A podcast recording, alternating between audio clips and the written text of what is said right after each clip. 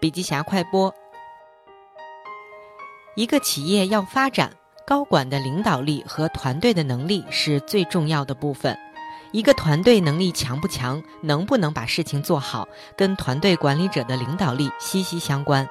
所以呢，站在企业层面上来看，需要两个阶段对企业高层管理者进行重点关注。一个是在先期的招聘阶段，第二呢，则是在后面的提升阶段。要准确判断一个人的领导力，不仅要从过去经验中已经表现出来的能力去判断，还要从表面看不出来的能力去判断，也就是潜能。一个人领导力强不强，是由个人潜能、社会能力、动机、价值观等内在因素决定的。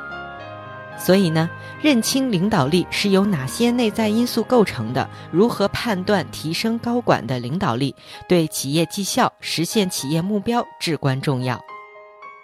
好了，深度学习还需关注微信公众账号“笔记侠”，阅读完整版笔记还原。